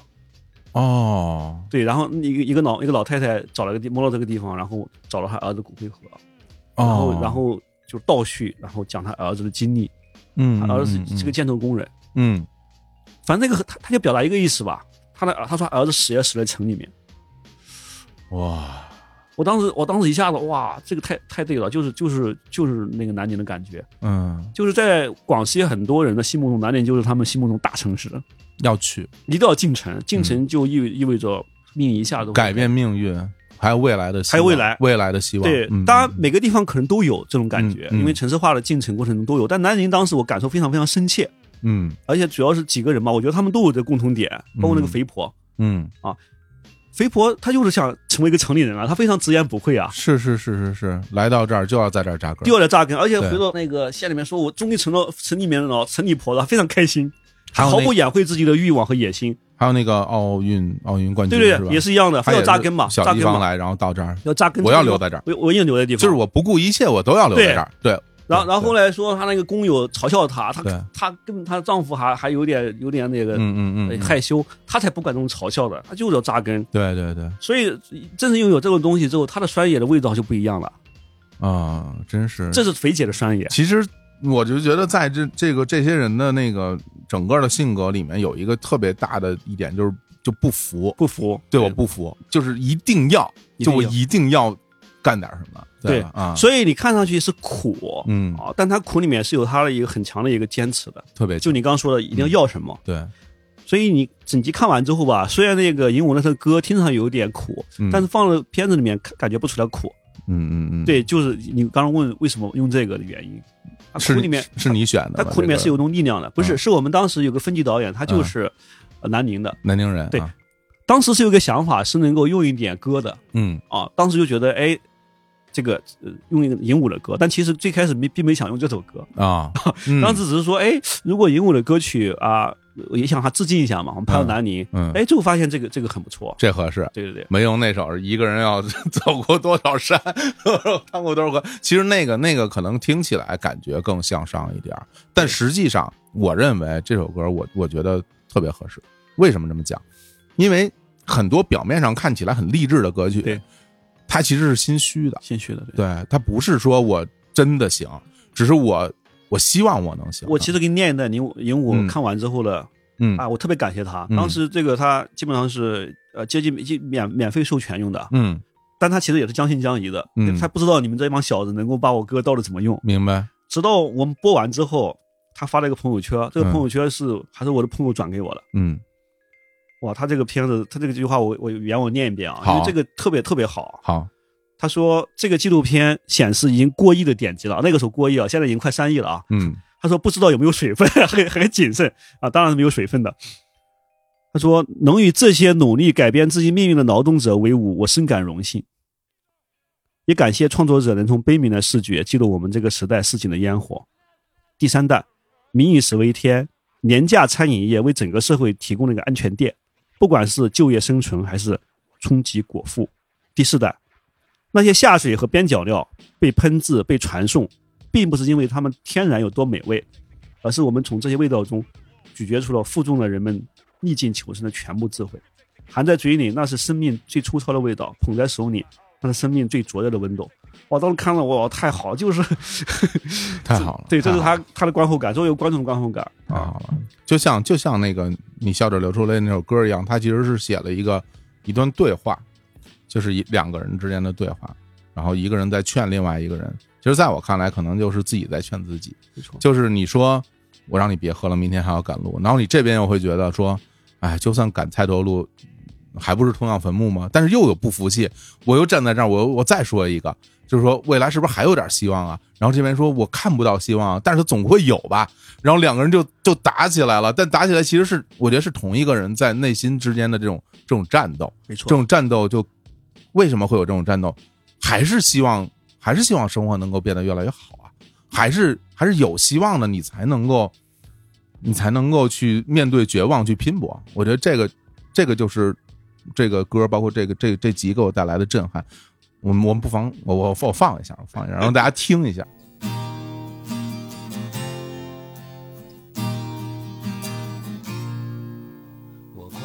睡着了，可还得睁着眼。你说呀说不停，我听也听不清。你说活着真没劲，轻轻叹了口气，又突然笑哈哈。你傻笑什么？你说你没情绪，把日子过下去。你说他妈的，是生存还是死去？你笑着流出了泪，也流出了几分疲惫。你是因为感到了虚无啊，还是真的活得压抑？我说你是喝多了啤酒，还是真的没你下锅？你说给我生的理由啊，和存在的意义。我真想安慰你几句，可没有合适的字句。我说只要存在的生命，谁又会把希望放弃？你说希望顶个屁，钱也没啥意义。你说只想弄个明白啊，到底谁是谁的上帝？我真想安慰你几句，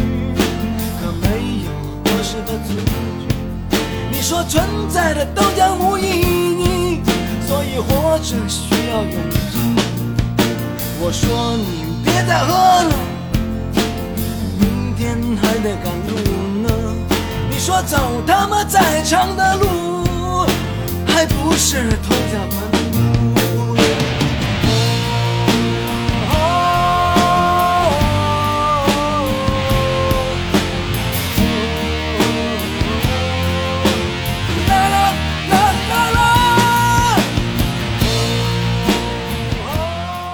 你刚刚其实用了一个词很好，嗯，就战斗嘛。我觉得这其实涉及到我们很多人问我，哎，你这江湖感不够啊，嗯这个江湖感你不讲讲这个古惑仔啥的，是吧？哎呀一定要打打架。嗯嗯，这个其实就是我觉得，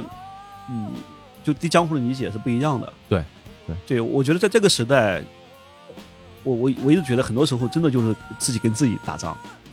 是这样，是这样，外部的压力当然是有的，啊我觉得我觉得是有的，这压力是有的，但是我们毕竟是一个对吧？目前这个遵纪守法是吧？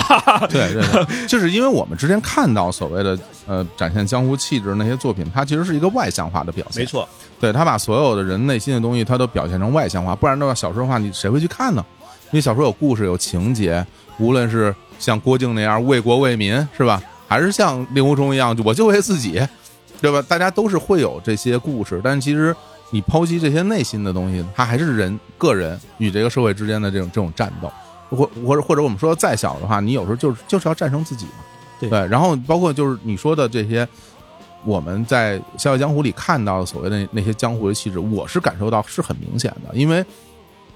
在现在这个时代，它不再是所谓的打打打杀杀杀了，对对不再是对不再是，就算我觉得在原来那个时代也不是这 样的，就是它只是一些意识化的表达。你包括你放那个重庆那一集，我就感觉很深，因为我没有，就是我为什么对这这几个集我感觉印象很深，因为我都没去过，所以我我想从这里面捕捉到一些你想表达给我的一些城市气质以及人身上的气质。我印象特别深的就是里边的那个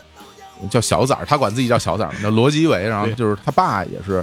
干这个餐饮 的，然后呢，他也也跟着爸一起帮忙嘛对对，然后呢，他你看他那个人整个表现是特别的。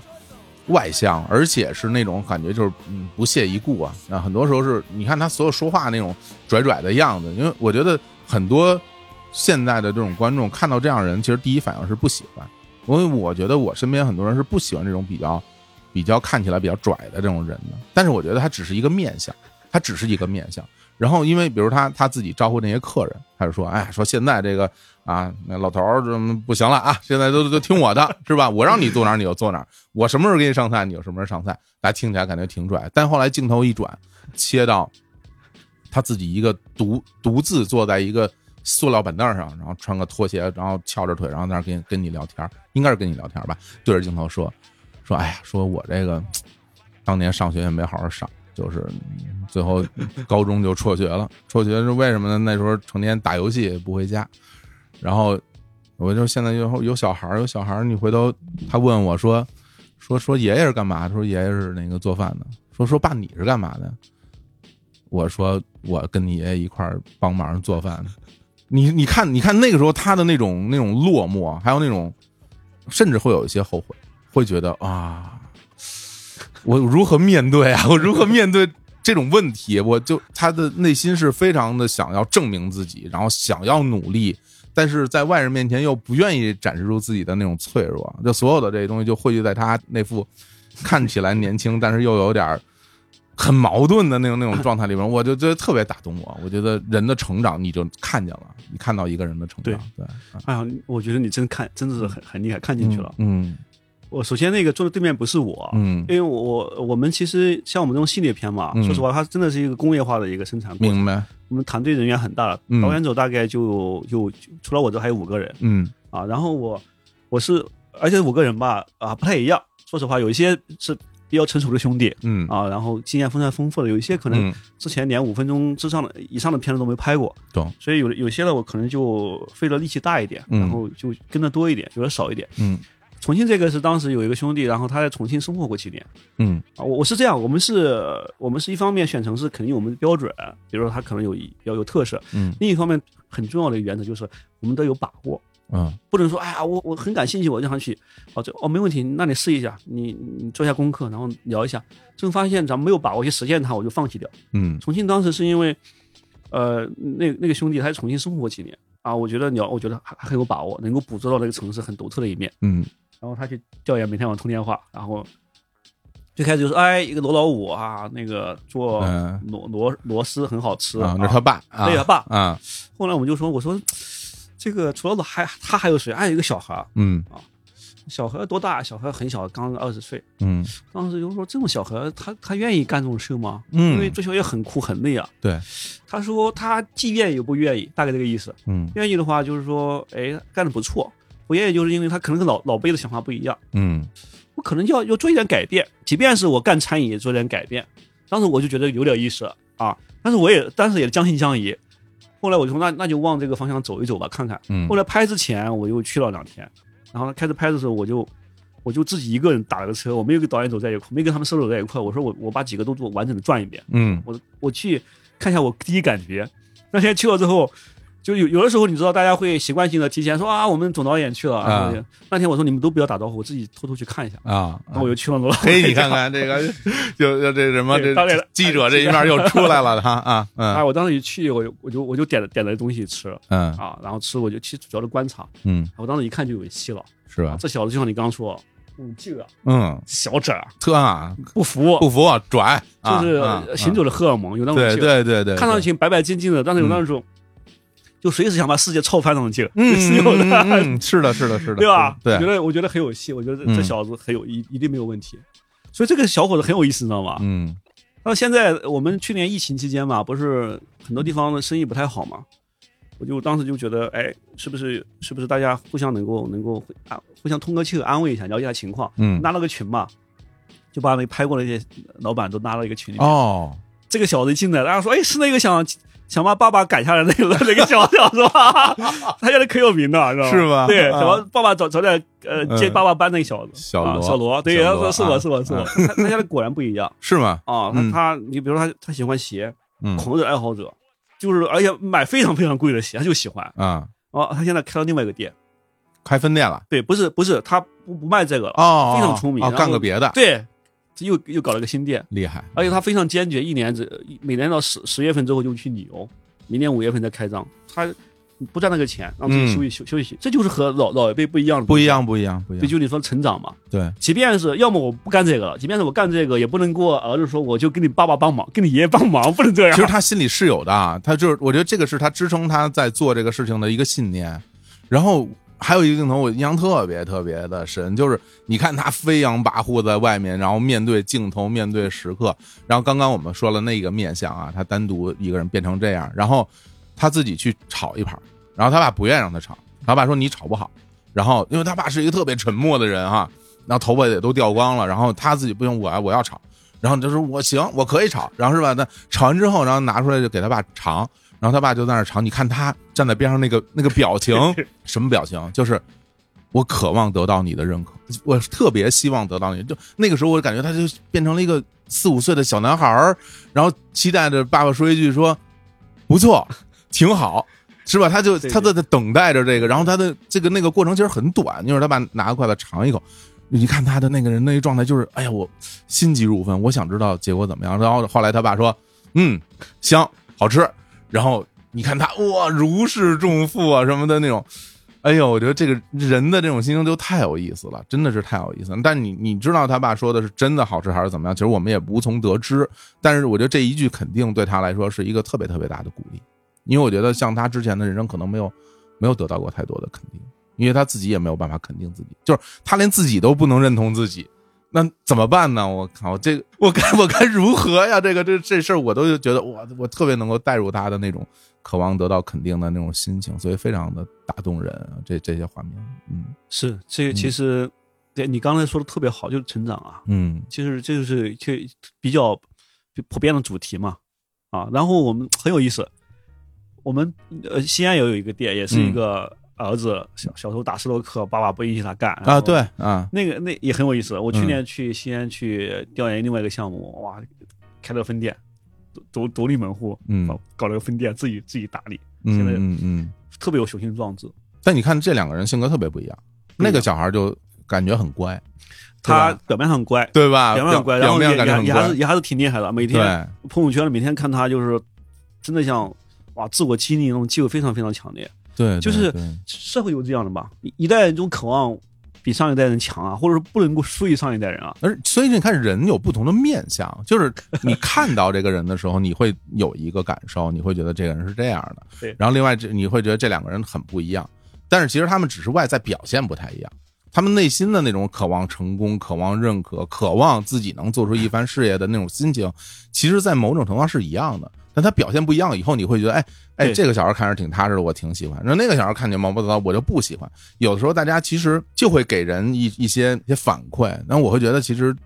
嗯在我看来这都是有点武断的，就是你还是要给别人一些空间，然后让嗯多了解一下别人，再再下你所谓的嗯评价，甚至我觉得评价都不需要，就是对你你也不需要去评价别人，对，就反过来讲的话，就是说，就我们说的，就是年轻人嗯，渴望出头，我这是一个很普遍的，每个人心里面或多或少都有，只不过大肯定家会有啊大家采取的方式和呈现出来是不一样而已。是是是，像刚刚说的，这个小子就是像小罗，大众点评谁敢恶意的跟他蹭吃谈，恶意的给他低分，他上去就骂，怼回 去，哈哈明白吧？他真敢这么干。哎就是这个性格，西哎安这个小裴嗯烤肉，他可能不会这么干，他可能会比较有有礼貌，比较是吧温和，哎，我啊我还做的不错。你要是觉得不满意的话，哎，下次来我送点什么东西，咱们再嗯沟通，嗯提提意见，咱们沟通。他可能会采取这种方式，哎，但其实都想证明自己，而且都很真实都，想出头，是吧？都对很真实对，它并不是虚伪的或者是假的，没它错其实挺真实很的真实，对。但只是我们的每一个时代的价值观的判定不一样，对比如在这个时代，我们可能会觉得这样温和的人、有礼貌的人是棒的，那可能在某些时代就会觉得哇，这样的有比较猛的人他是棒的。对但是不同时代有不同时代的一个判定，对对对对，这个，哎呀，这个这个事儿就让我感觉，这这不就是江湖吗？没这不错这不就是江湖吗？形形色色就是江湖。形形色色的人啊，我觉得真的，你你能看到形形色色的就是江湖、嗯啊。江湖其实它最主要是意味着一个丰富和多元吧，嗯啊，然后意味着很多具体的人、具体的事儿。嗯就像你刚刚说的，我们尽量去描述它，嗯而不要去判断它，嗯能够把一些大家看不到的或者说视而不见的东西，嗯，就是为为什么我觉得夜晚和江湖很搭，就在这儿嘛。夜晚就像我们坐在这里，灯光一打，你发现就是为什么要打灯啊？就是你能看到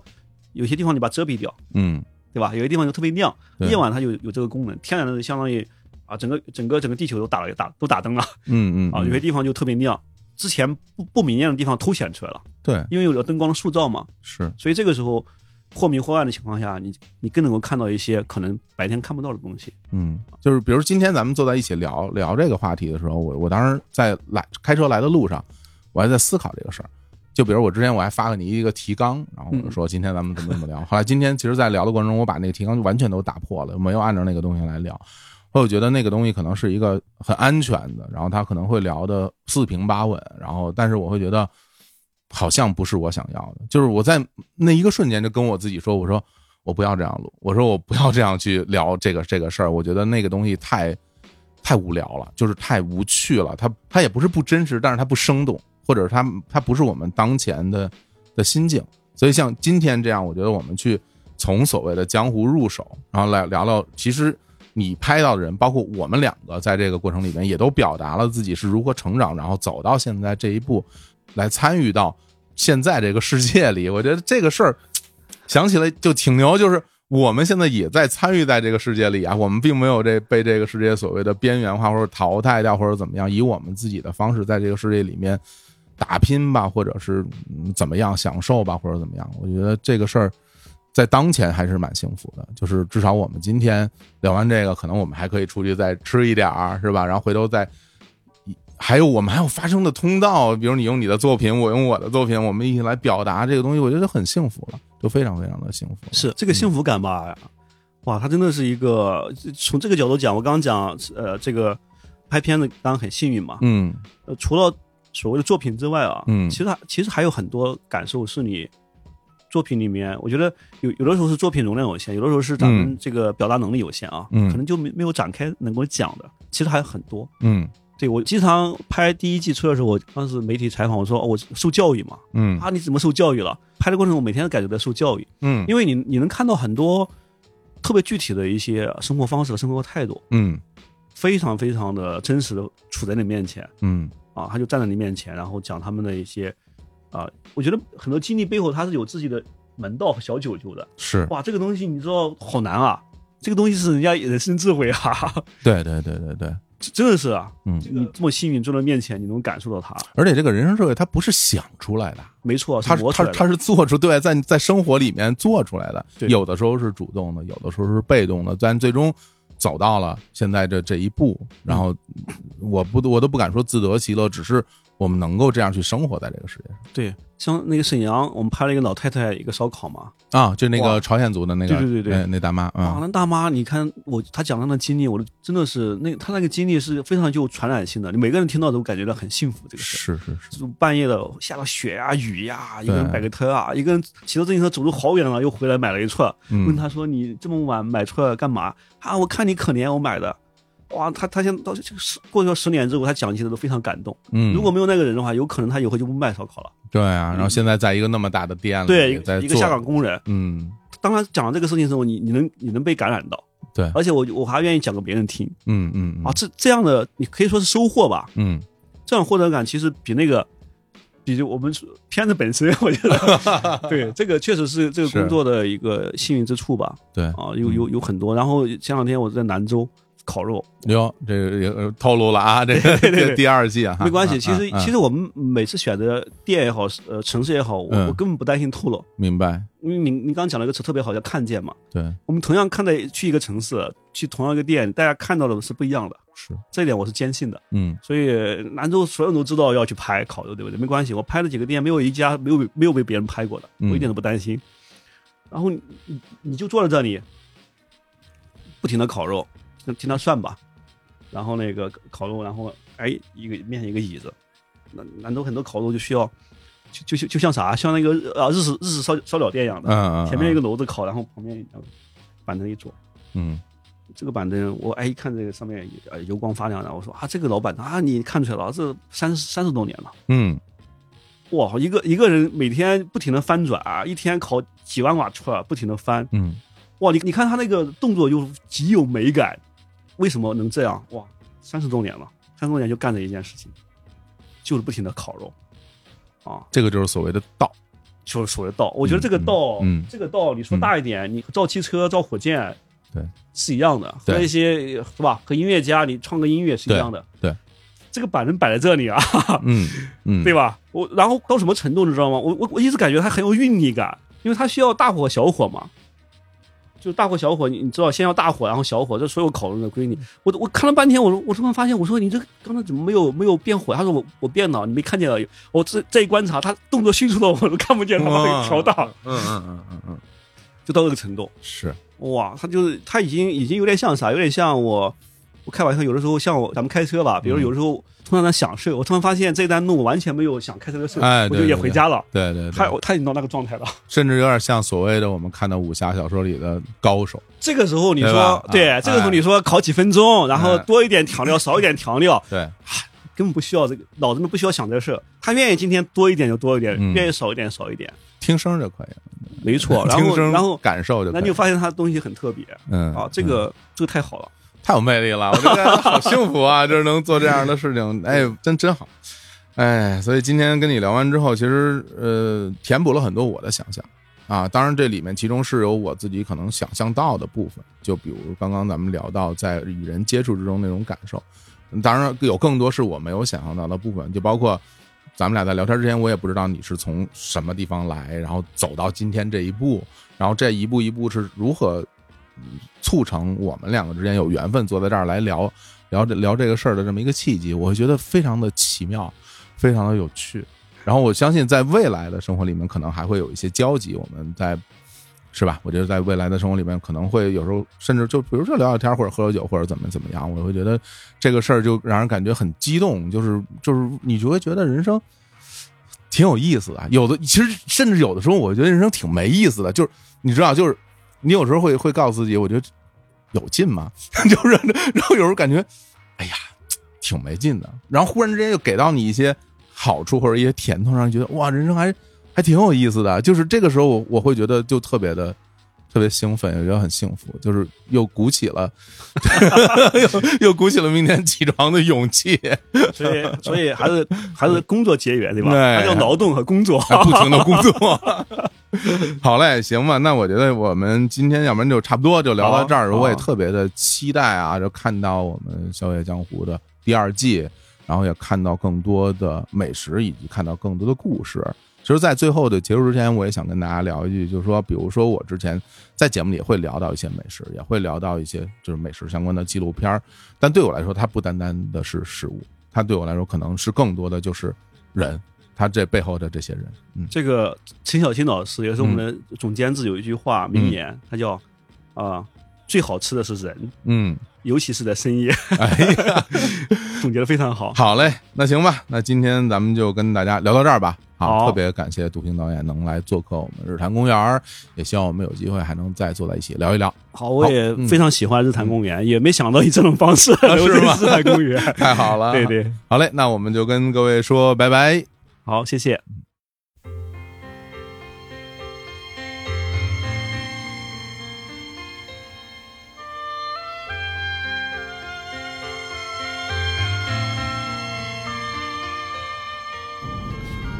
录完这期节目其实已经挺晚的了，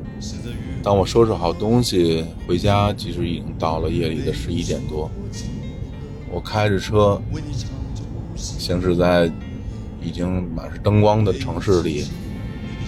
然后路上有面包车，有卡车，有骑着摩托车的人，大家奔波了一整天，现在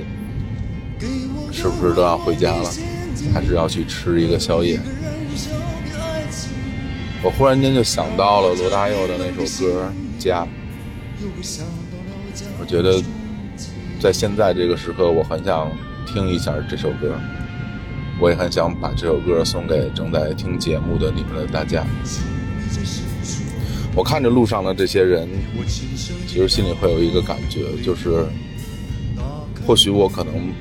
不欣赏你，或许我可能也不喜欢你，但是我觉得我是爱你们的。是在无声的水面，点亮你微雨的把这首罗大佑的《家》送给每一个人。大家晚安。让我这漂泊的心灵有个找到了家的心情。多年之前，满怀重重的心，使我走出一个家。而今何处能安抚这疲惫的心灵？浪迹在天涯。